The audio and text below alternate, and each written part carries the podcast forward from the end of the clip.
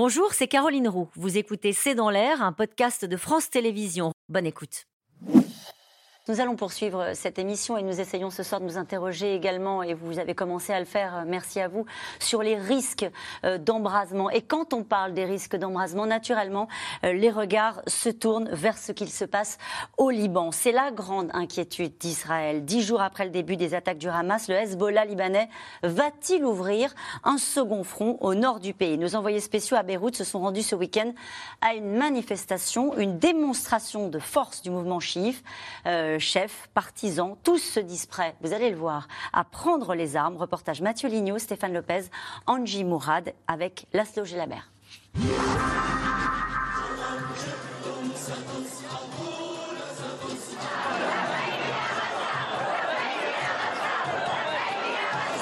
Des centaines de manifestants rassemblés pour crier leur colère contre l'État hébreu.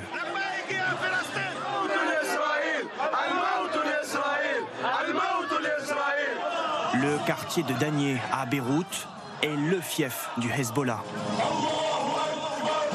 À côté des drapeaux palestiniens, le drapeau jaune du puissant mouvement islamiste chiite, fièrement brandi par les participants. À chaque fois que quelque chose arrive au peuple palestinien, on est avec eux. Notre sang et notre cœur ne font qu'un. On aime les enfants palestiniens. On veut les libérer et remporter la victoire. Qu'ils deviennent indépendants. Sans Israël, on veut gagner. Sur les toits, les forces spéciales équipées de fusils anti-drones. Les manifestants sont venus écouter cet homme.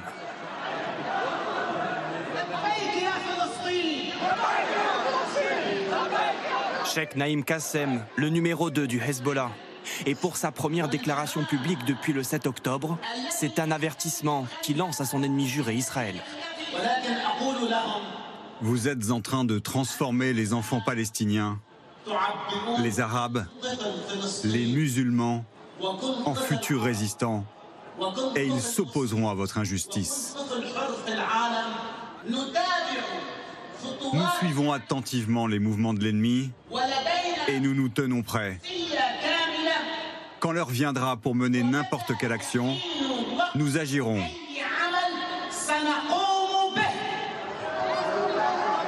Mise en garde à l'heure où l'ouverture d'un nouveau front depuis le Liban paraît possible. Et peu importe les deux porte-avions américains envoyés en mer Méditerranée pour dissuader toute action hostile contre Israël.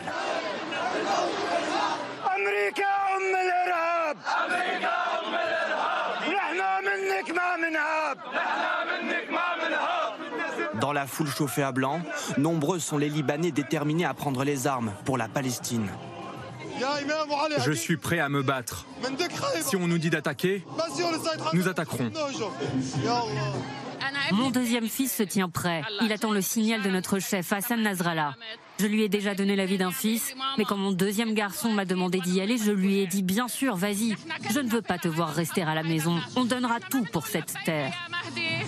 Avec cette démonstration de force, le Hezbollah compte bien maintenir son ennemi israélien sous pression et prouver la détermination de tous ses partisans. Nous nous retrouvons en direct sur le plateau de C'est dans l'air pour cette émission euh, spéciale consacrée au risque d'embrasement lié naturellement au conflit au Proche-Orient. Euh, Mon rejoint Frédéric Ancel, docteur en géopolitique, auteur de Les Voix de la puissance chez Odile Jacob. Delphine Minoui, vous êtes grand reporter spécialiste du monde iranien euh, pour le journal Le Figaro. Nicole Bacharan, vous êtes politologue spécialiste des États-Unis. Enfin, Pierre Aski, vous êtes chroniqueur international à France Inter et à l'Obs. Bonsoir à, à, tous les quatre. merci de nous avoir rejoints pour cette émission spéciale. Je voudrais avoir votre réaction, Pierre Aski, à ce reportage qu'on vient de voir.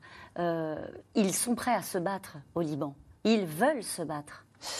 Oui, mais la décision ne dépend pas d'eux. La décision, elle dépend des Iraniens. Et ce sont les Iraniens qui sont les, maîtres de ce jeu-là, en tout cas en ce qui concerne le, Hezbollah, et qui décideront s'ils veulent faire monter le conflit d'un cran et en faire un conflit régional, ou s'il restera dans sa dimension israélo-palestinienne qui est déjà pas mal. Mm. Euh, et, ça, il y a une part de théâtralité dans ce, euh, dans ce qu'on vient de voir, euh, qui est tragique et qui est.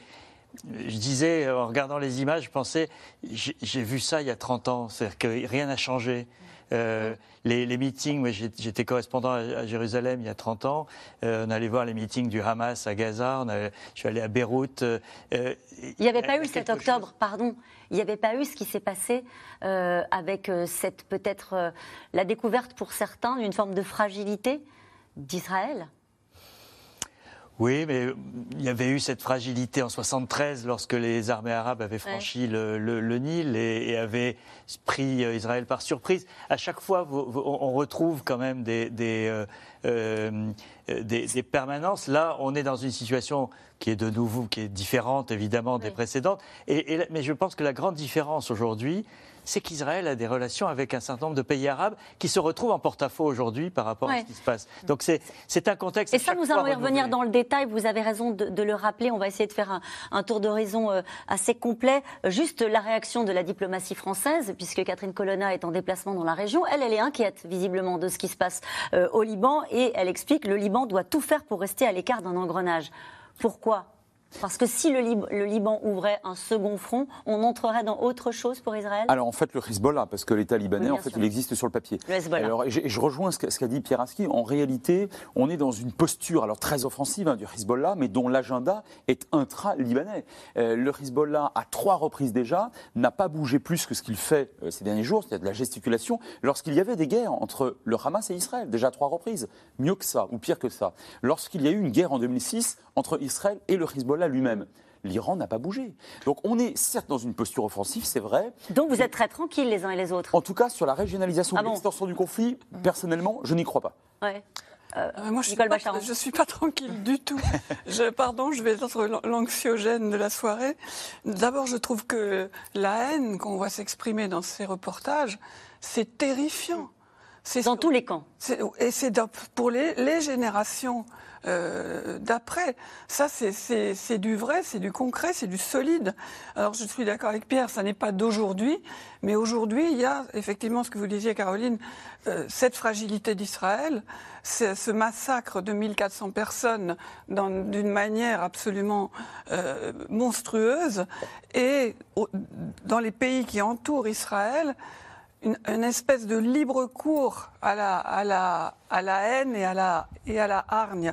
Les, les slogans qu'on entend, y compris aux États-Unis, y compris en Europe, euh, d'un côté c'est Israël vivra, de l'autre, Palestine vaincra. Mm. Ce qui n'est pas tout à fait euh, la même chose, même si ce ne sont que, même si ce ne sont que, euh, que des slogans. Mm-hmm. Et en ce qui concerne le risque d'un embrasement régional, qu'évidemment personne ne souhaite, moi, ce que je crois comprendre à travers les conversations que je peux avoir aux États-Unis, enfin, avec les Américains et ailleurs, c'est qu'ils estiment le risque à 50-50.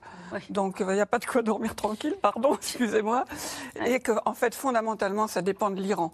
Il n'y aurait pas eu cette opération monstrueuse du Hamas en Israël s'il n'y avait pas l'appui, l'organisation, euh, les moyens et le hockey iranien à, un moment.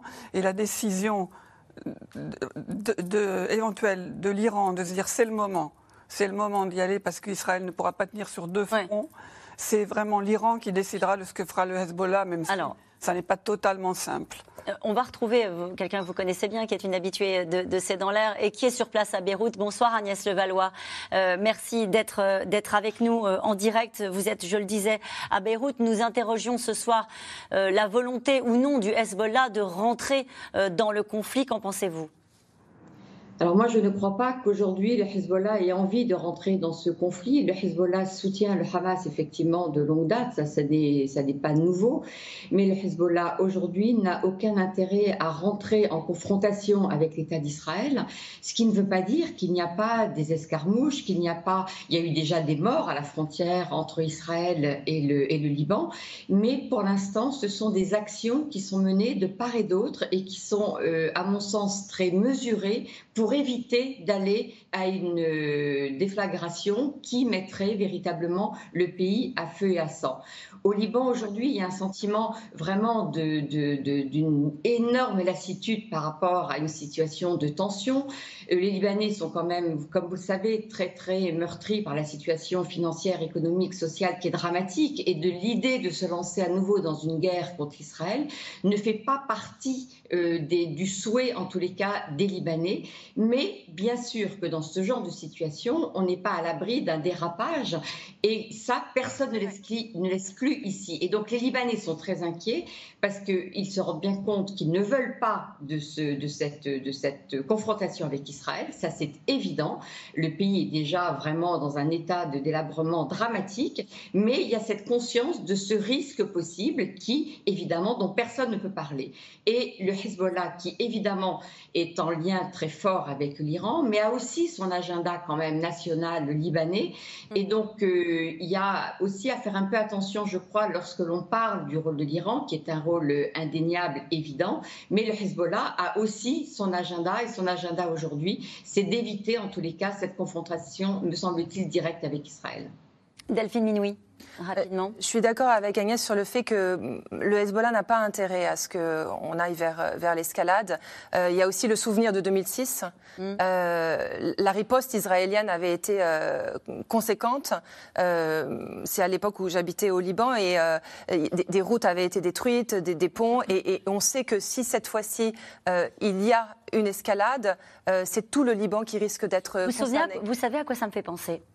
Aux discussions qu'on a parfois ici même avec vous sur l'Ukraine, ou certains experts que, et d'ailleurs c'est pas grave, disaient ici. Euh, Vladimir Poutine n'a aucun intérêt à envahir l'Ukraine. Et puis, il l'a fait. Oui. Euh, donc, euh, en effet, par contre, le, risque, le risque d'embrasement, il, est là. C'est-à-dire, s'il y a une offensive terrestre mm. israélienne, c'est évident que Téhéran va activer ses leviers. C'est évident.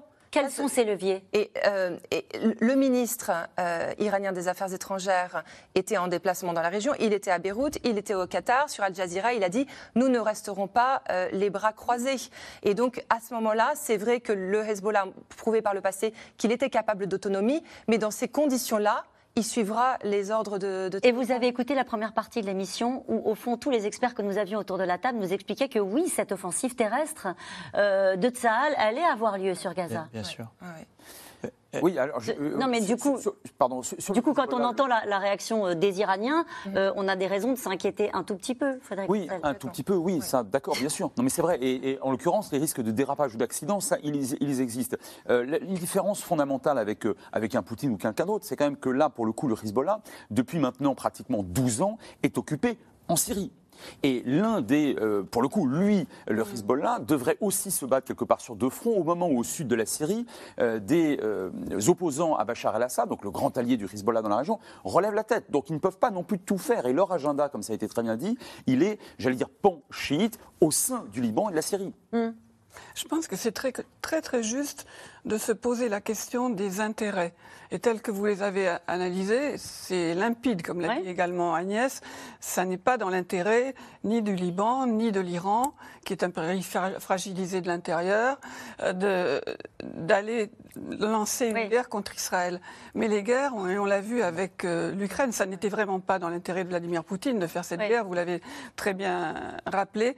Les, les guerres, et particulièrement quand on a en face de soi des régimes dictatoriaux, oui. Elle se lance par erreur, par passion et pas selon l'analyse rationnelle des intérêts que nous tels que nous, nous pouvons la faire.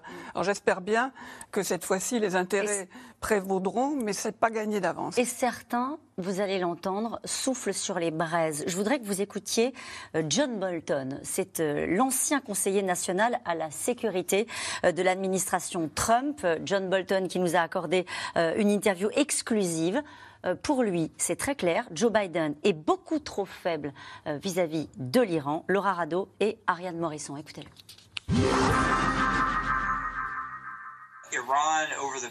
L'Iran, au cours des dernières décennies, a armé et entraîné le Hamas, ainsi que le Hezbollah et beaucoup d'autres groupes terroristes. Les Iraniens ont financé le Hamas, ils l'ont guidé, conseillé, et cela fait partie de leur stratégie d'étranglement d'Israël, en encerclant l'État hébreu de forces ennemies. Car on le sait, pour Téhéran, Israël est le petit Satan et l'Amérique le grand Satan. Est-ce que vous appelez à des frappes militaires contre l'Iran? Je pense que l'Iran doit payer le prix physiquement. Il faut aller plus loin que les sanctions. L'opinion publique en Israël y serait certainement favorable, les Américains aussi. Il faut cibler le programme nucléaire iranien, ses infrastructures pétrolières, le quartier général des gardiens de la révolution par exemple. Si l'Iran peut se servir si facilement des forces du Hamas, de celles du Hezbollah, et faire couler le sang des Israéliens sans qu'eux-mêmes n'en subissent les conséquences, la leçon qu'ils en tireront, c'est que personne ne s'oppose à eux, et cela serait très dangereux pour le Moyen-Orient. Doit-on s'attendre à une guerre entre les États-Unis et l'Iran? Pour les Iraniens, Biden n'est pas prêt à une guerre. Ils voient les États-Unis comme un pays très faible. Même si nous avons envoyé le porte-avions Gerald Ford et que l'Eisenhower est en route, j'ai bien peur que ce soit trop peu et trop tard. Donc si on avait un président compétent à la Maison-Blanche, on pourrait très facilement gérer tous les fronts.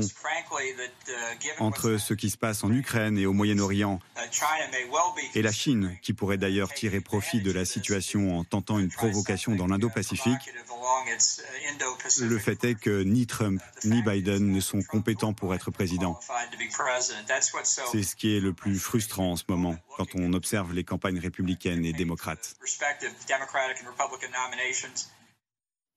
Alors Joe Biden n'est pas du tout sur cette ligne, on va quand même le rappeler. Euh, mais ce qui est intéressant dans ce que dit euh, John Bolton, c'est euh, ce qu'il dit sur le fait que l'Amérique déploie des porte-avions.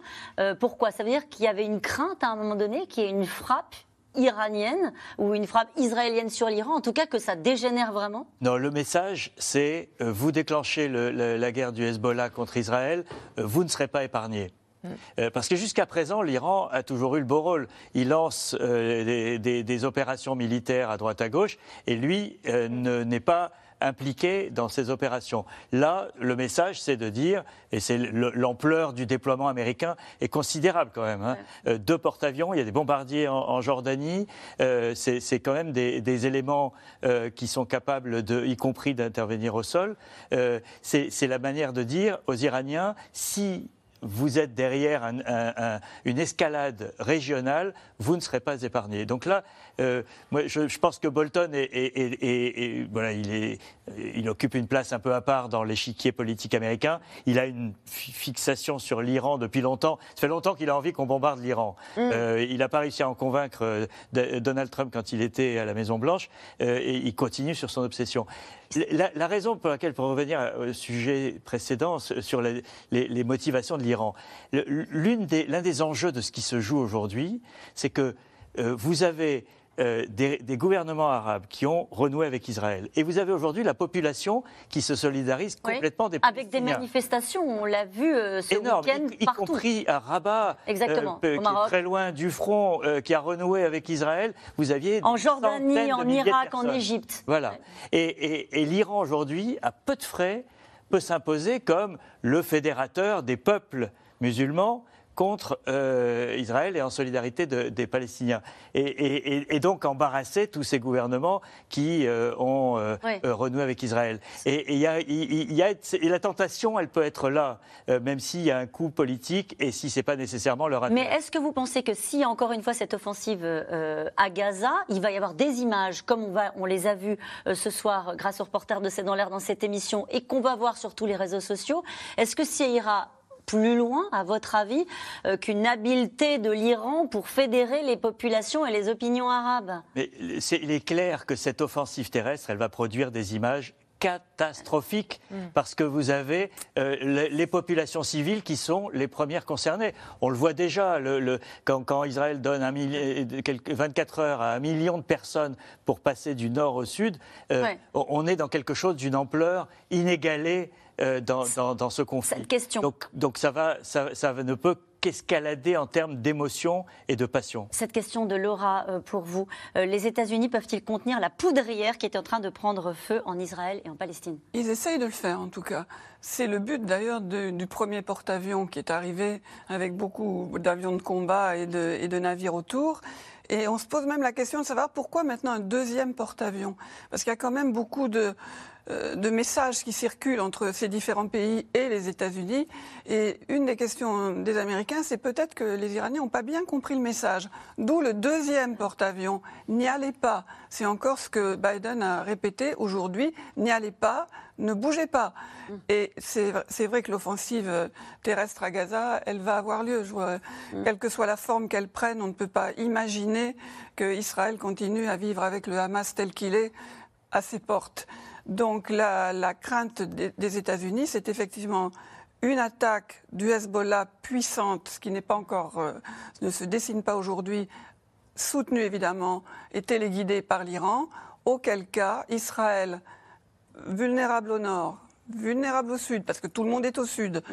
euh, en ce moment, serait véritablement en danger pour son existence et les Américains, inévitablement, interviendraient. Mmh. Ce qui est les les scénarios, c'est euh, action aérienne, action navale, pour l'instant. Oui, c'est aussi un message adressé euh, à la Russie. Euh, il y a une base aéronavale russe à moins de 200 km hein, du territoire dont on parle, quand même, à Tartous, en Syrie. Et vous aurez noté qu'en dépit de ces redemontades habituelles, Vladimir Poutine n'a pas empêché l'aviation israélienne de frapper l'aéroport d'Alep et de Damas. Alors je rappelle que Damas est la capitale de la Syrie, et je rappelle aussi que la Syrie est alliée militaire de la Russie aujourd'hui. Malgré tout, Moscou a laissé faire. Oui, je ne sais pas si c'est une ironie de l'histoire, mais en tout cas, il joue les faiseurs de paix. Il s'inquiète que le conflit ne dégénère en guerre régionale.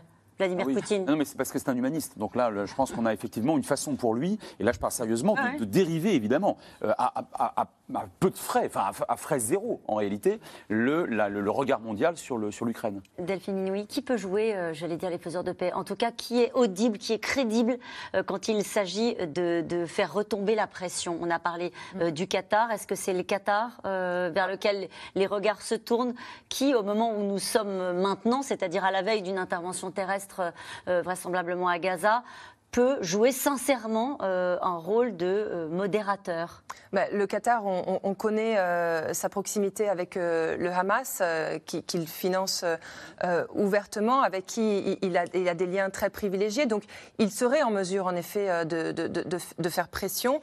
il y a l'Égypte, dont on parle beaucoup, la Turquie également. le président Erdogan s'est proposé dès mercredi dernier comme, comme médiateur, comme négociateur, notamment sur la question très très sensible pour tout le monde des otages. Euh, plus de 190 otages, je pense, maintenant qui sont comptabilisés.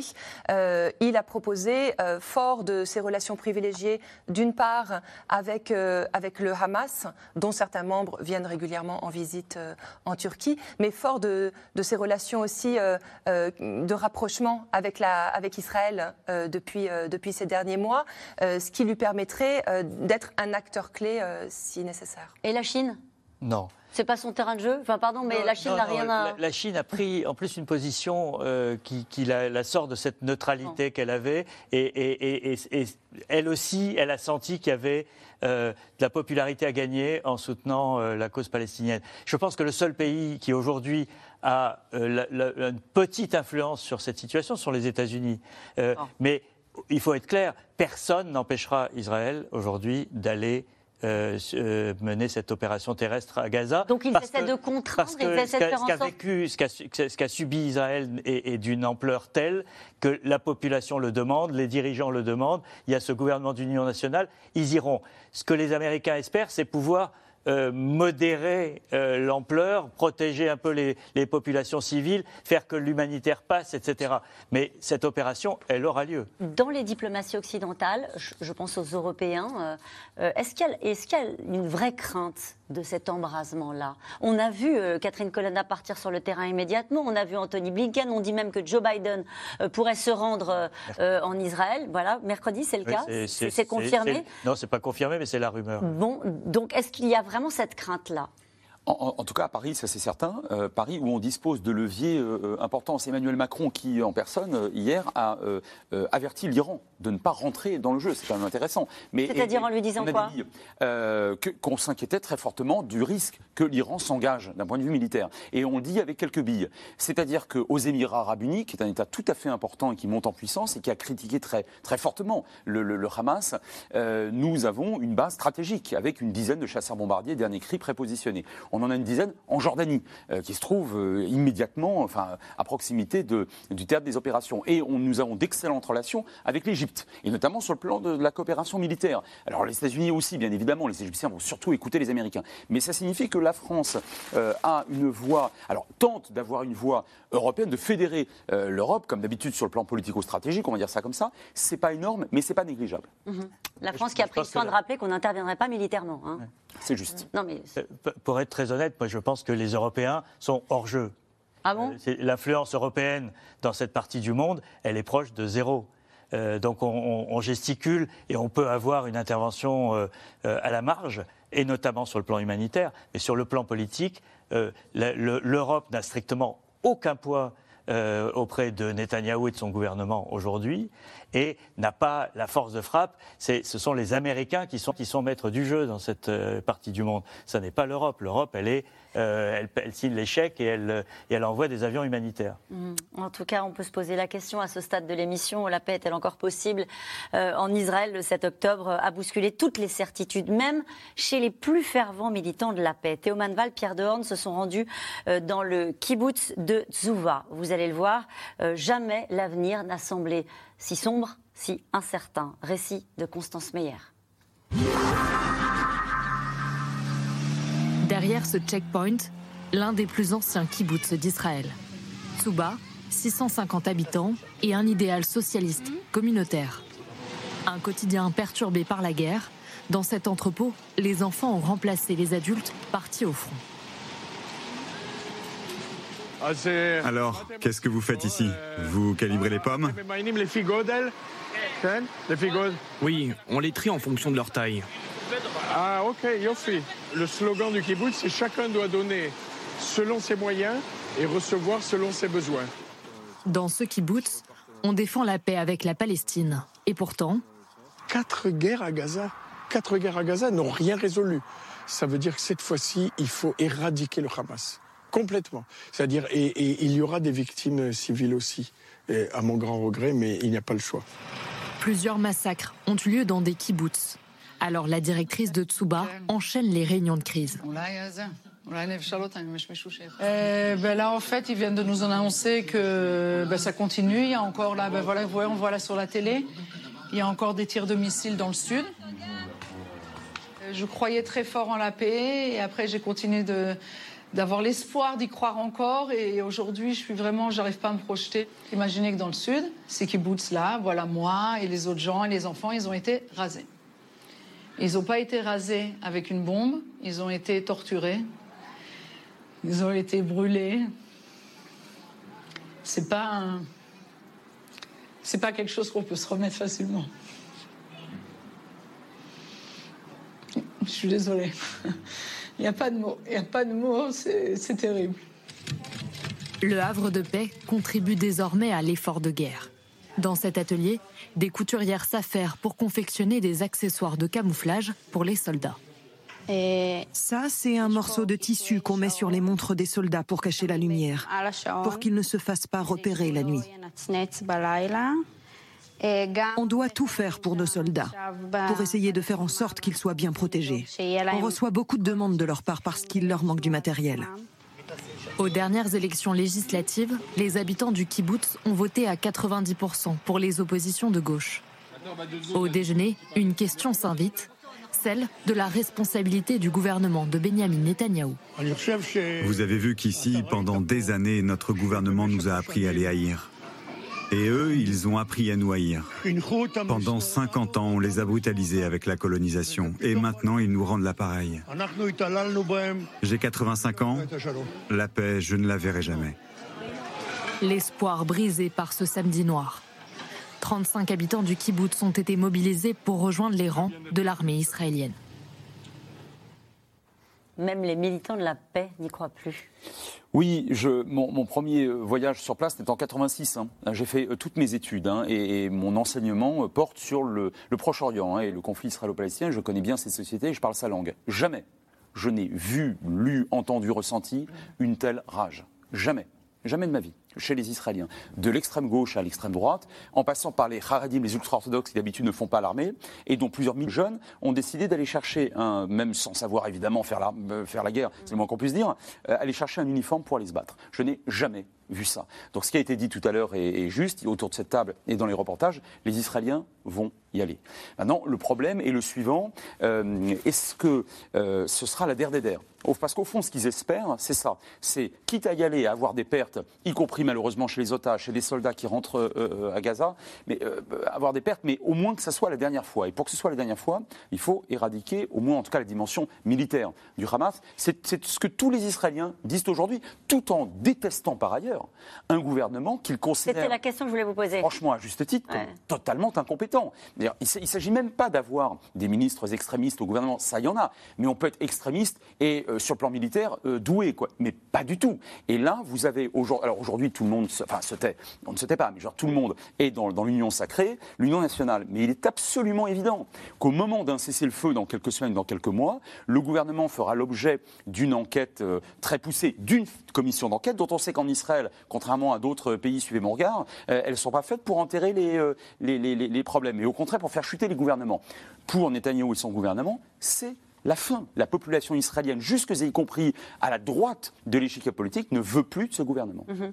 Et du côté de la rue arabe, où on parlait de la haine, vous nous disiez euh, très justement, avec beaucoup d'émotion, que depuis que vous avez commencé à travailler sur ces sujets-là, jamais vous n'avez senti une telle haine du côté euh, des Israéliens. Est-ce que c'est pareil du côté de la rue arabe Je pense que euh, si, si, cette offensive donc a lieu, il va y avoir des, des conséquences, mais désastreuses, sur, euh, pas sur 10 ans, sur, sur, sur 20 ans. C'est, euh, c'est, ça va être colossal. Et, et c'est vrai que quand, quand, on parle avec les populations de, de la rue arabe, il y a toujours eu cette solidarité mais tout à fait naturel à, à l'égard du peuple palestinien, à l'égard de Gaza qui vit un, blocus terrible depuis des années. C'est une prison à ciel ouvert et, les gens ne tolèrent pas ça. Et on le voit même euh, l'Arabie saoudite, enfin, le, prince saoudien se, trouve dans, l'embarras. Lui qui avait entamé un processus de normalisation avec Israël vient de rompre ce processus parce qu'il doit écouter sa rue aussi parce que euh, tous ces dirigeants de la région euh, craignent un embrasement. De, de, leur propre population, craignent des, des, des dérapages.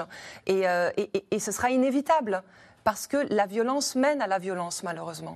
C'est l'objectif du Hamas, pardon. C'est l'objectif du Hamas, justement, que l'Arabie Saoudite cesse ce processus de reconnaissance ouais. d'Israël. Ouais. Ce, ce, qui est terrible dans, dans, dans, ce qui vient d'être dit et qui est juste aussi bien sur la, la rage israélienne mmh. que sur euh, euh, la solidarité arabe, c'est que ce qui va se passer euh, à, à toute l'allure de, de, violation du droit humanitaire international, châtiment collectif, les populations civiles qui sont euh, euh, déplacées et peut-être expulsées de, du territoire, parce qu'il euh, y a tout cet enjeu euh, de l'ouverture de la frontière égyptienne. Et, qui est fermée. Et qui est fermée. Euh, L'Égypte ne veut pas les accueillir, les Palestiniens ne veulent pas le partir, mais la logique de la guerre est un peu différente. Et, vous allez avoir euh, tout ce débat qu'on a depuis le début de la guerre d'Ukraine sur le deux poids, deux mesures. Vous, vous condamnez la Russie quand elle euh, détruit les infrastructures en Ukraine, mais vous dites rien quand Israël détruit les infrastructures à Gaza. C'est, le débat, il a commencé. Il suffit de lire les réseaux sociaux dans le monde arabe pour voir que la mise en accusation de l'Occident comme soutien euh, inconditionnel d'Israël est en cours. Mais c'est ce qu'essaient d'obtenir les Américains ou pas? C'est ce qu'essaient d'obtenir les, les, Américains, le respect du droit international. D'ailleurs, il, il y a cette question, le droit international existe-t-il encore? Mais sauf que on, on, le voit bien et, et dans le, ce que décrivait très bien euh, Frédéric tout à l'heure, c'est euh, que les, les, les, Israéliens sont sortis de leur gonde d'une certaine mmh. manière euh, après ce qu'ils ont vécu et, et, et, ils sont prêts à piétiner tout le droit international euh, sur lequel ils se sont souvent assis. Il faut bien le dire puisque les résolutions de l'ONU sont restées lettres mortes depuis 70 ans en ce qui concerne les Palestiniens. Euh, donc on, là, on est dans, dans, un décalage total entre euh, euh, la réalité psychologique de ce que euh, vivent et veulent les Israéliens aujourd'hui, la réalité du monde tel qu'il est aujourd'hui, et puis le, le, le, droit. Nicole Bacharan. Quand, quand on évoque le, le, sort des Palestiniens et le sort de Gaza en particulier, il y a quand même des responsables qui manquent à la barre.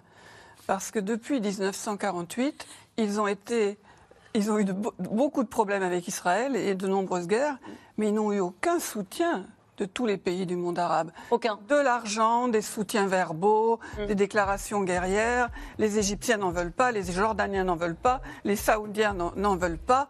C'est, je veux dire, la Gaza, la prison à ciel ouvert, c'est une réalité absolue. Mais qui a les clés de cette prison?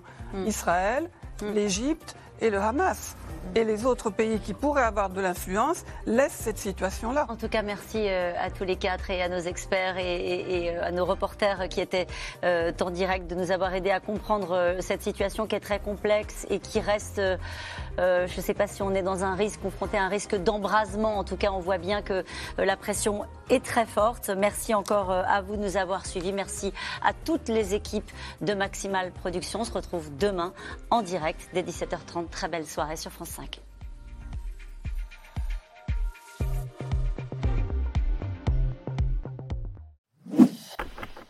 Merci d'avoir écouté C'est dans l'air. Comme vous le savez, vous pouvez désormais écouter l'intégrale, mais aussi l'invité ou vos questions à nos experts. Tous ces podcasts sont disponibles gratuitement sur toutes les plateformes de streaming audio. Et pour le replay vidéo, c'est sur France.tv, bien évidemment. À bientôt.